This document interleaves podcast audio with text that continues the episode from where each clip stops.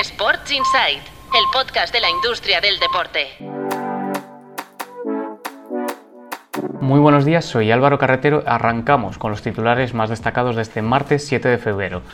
La Premier League amenaza al Manchester City con sanciones. La Liga Inglesa ha comunicado más de un centenar de supuestas infracciones cometidas entre 2009 y 2023 y denuncia falta de transparencia financiera. Recordemos que ya en el 2020 el TAS revocó la sanción de la UEFA al club por no cumplir el fair play financiero. Vamos con nuestro tema de apertura en tu playbook hoy. Las apuestas deportivas superan los 8.000 millones de euros en España. Los datos corresponden a los nueve primeros meses de 2022, es decir, justo antes de que empezara el Mundial.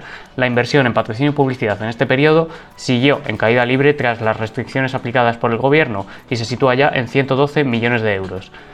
En la ronda de patrocinios, y sin movernos mucho de las apuestas, porque el Inter sí que ha burlado el veto impuesto en Italia, ha firmado para la ropa de entrenamiento a Leo Vegas News. Se trata de un medio digital que pende del casino online Leo Vegas. Y recordemos también que la legislación italiana es similar a la española y que ya se ha encontrado la primera falla para hacer este tipo de acuerdos.